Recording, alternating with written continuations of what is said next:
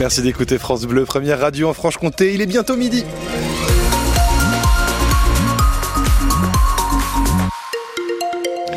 Midi, lors du journal, on commence par vos conditions de circulation. Un petit peu de monde sur la rocade de Besançon en direction des ronds-points de beurre, mais rien de bien méchant du côté de la météo. Ça y est, les nuages se sont écartés et vont laisser la place à une très belle après-midi en Franche-Comté. Aujourd'hui, côté température, comptée de 9 à 12 degrés météo complète juste après les infos. Alexandre Lepère, bonjour.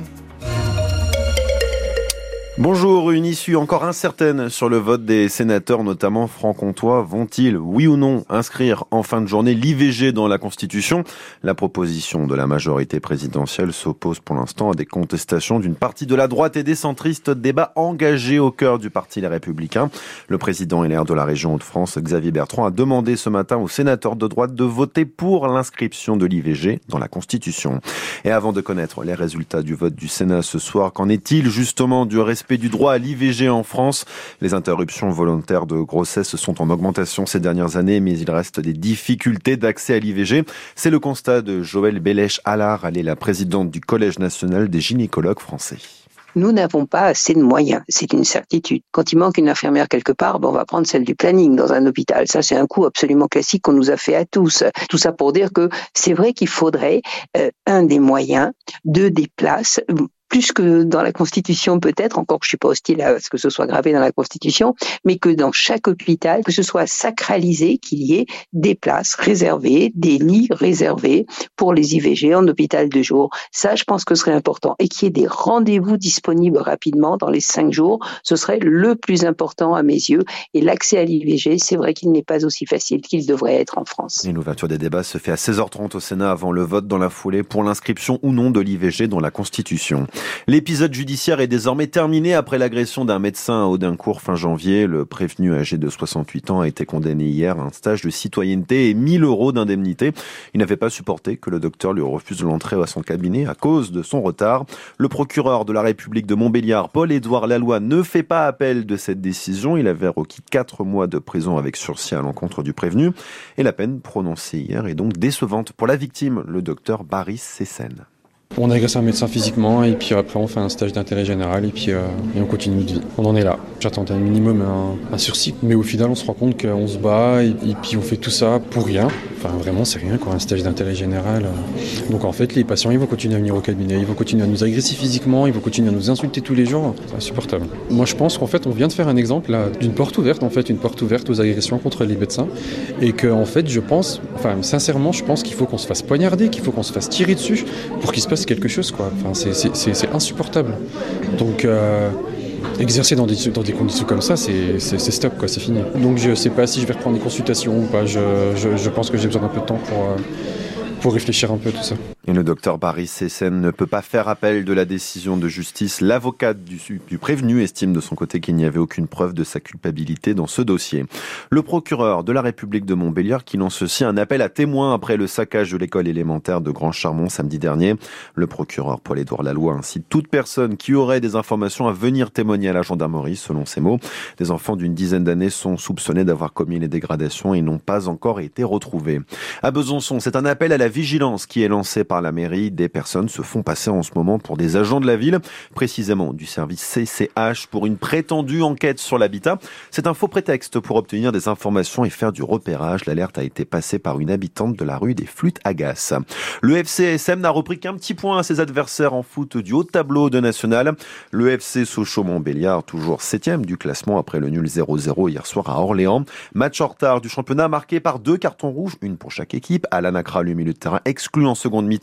Les jaunes et bleus n'ont pas réussi à emballer le match en attaque. Résultat et prestations d'ensemble mitigées pour le défenseur Arthur Vitelli. On est déçu, mais on sent qu'il y a des choses qui, reviennent, un état d'esprit. On n'a pas pris de but ce soir. Je pense que c'est ça aussi qu'il faut retenir. Mais, euh, euh, ça suffit pas. Ça suffit pas. Il y a beaucoup de cartons en première mi-temps. On prend un rouge, tout de suite sanctionné. du coup, ça a haché un peu la première mi-temps. Et c'est dommage. Mais bon, c'est pas euh, l'arbitrage. Encore une fois, c'est pas, pas une excuse peut-être de la fatigue mentale, peut-être. Je pense que physiquement, on est, c'est pas ça le problème. Comme l'a dit le coach à la fin du match, ça va pas revenir comme ça d'un coup. C'est à nous de, bosser parce que la saison est, loin d'être finie, il reste beaucoup de matchs et on a envie de faire le maximum pour aller chercher quelque chose et pour faire plaisir à nos supporters, nous faire plaisir à nous aussi parce que parce qu'on le mérite. Je pense qu'on doit, on doit mieux faire. Techniquement, on doit être mieux. Et voilà, il faut qu'on arrive à retrouver cette folie qu'on avait offensivement pour remarquer des buts et, aller chercher des, victoires. Et on le disait au classement, le FCSM est toujours septième de national. Prochain match lundi à Rouen, les Normands défient Valenciennes ce soir en quart de finale de la Coupe de France. En cyclisme, le début de la reconversion de Thibaut Pinot, le nouveau retraité des pelotons devient, l'ambassadeur des cycles Lapierre. Annonce faite par la marque de vélo dijonnaise qui fournissait jusqu'à l'automne dernier l'ancienne formation de Thibaut Pinot, la groupe AMA La fête sera peut-être à la hauteur des attentes à Lure, le coup d'envoi des célébrations pour l'anniversaire du sapeur Camembert. Ce personnage de BD franc-comtois né le 29 février 1844 à Gleux-les-Lures. Anniversaire célébré tous les quatre ans, donc on le rappelle, demain journée euh, pour l'année bissextile, donc ce 29 février. Et en attendant le point d'orgue du défilé ce week-end, une exposition est ouverte à l'espace Cotin. Elle retrace toute l'histoire de la fête du sapeur, événement attendu par la ville de Lure et les commerçants. Charlotte Schumacher.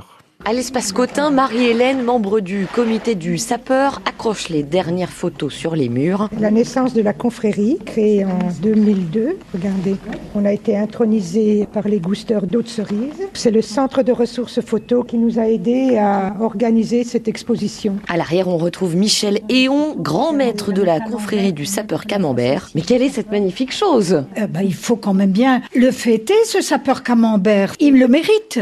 C'est un gâteau d'anniversaire anniversaire géant. Géant, regardez, on a ses 44 ans là. Ça prend le temps de faire le tour, il est géant. Ah, là, c'est chouette quand même. Ça, ah. c'est le chef qui va vous dire comment ils l'ont fait. Avec beaucoup de polystyrène, un peu de mousse, des petites guirlandes, voilà. Et on allumera les bougies devant la statue du sapeur. Voilà, vous avez hâte que ça commence, j'imagine. Allez, je vais dire quelque chose. On a presque que ça finisse parce qu'on est fatigué. Et chez les commerçants aussi, on met la main à la pâte. C'est le cas de le dire, à la boulangerie Salzar. On s'est dit, tiens, si on faisait un gâteau en forme de camembert, c'est un biscuit euh, qui est imbibé au parfum vanille ou kirsch. Et dessus, ben, c'est le sucre glace qui fait que ça donne l'apparence du fameux camembert. Aucun risque de tomber sur un morceau de camembert là-dedans. Du tout, du tout. Tous sont prêts à célébrer le sapeur camembert avec des visiteurs venus de toute la France. Et pour accompagner tout ça, on vous a mis les photos des derniers préparatifs de l'anniversaire du sapeur avec des pâtisseries en forme de camembert. Ça ne s'invente pas. Rendez-vous sur notre site francebleu.fr. Et puis on connaît les premières prévisions de bison futé pour le week-end à venir sur les routes du monde attendu avec la fin des vacances scolaires d'hiver dans notre zone. Bison futé, foire rouge dans le sens des départs en Bourgogne-Franche-Comté et chez nos voisins d'Auvergne-Rhône-Alpes. Justement, dans la région Auvergne-Rhône-Alpes, la journée des retours sera orange vendredi. Midi 7 sur France Bleu, place à la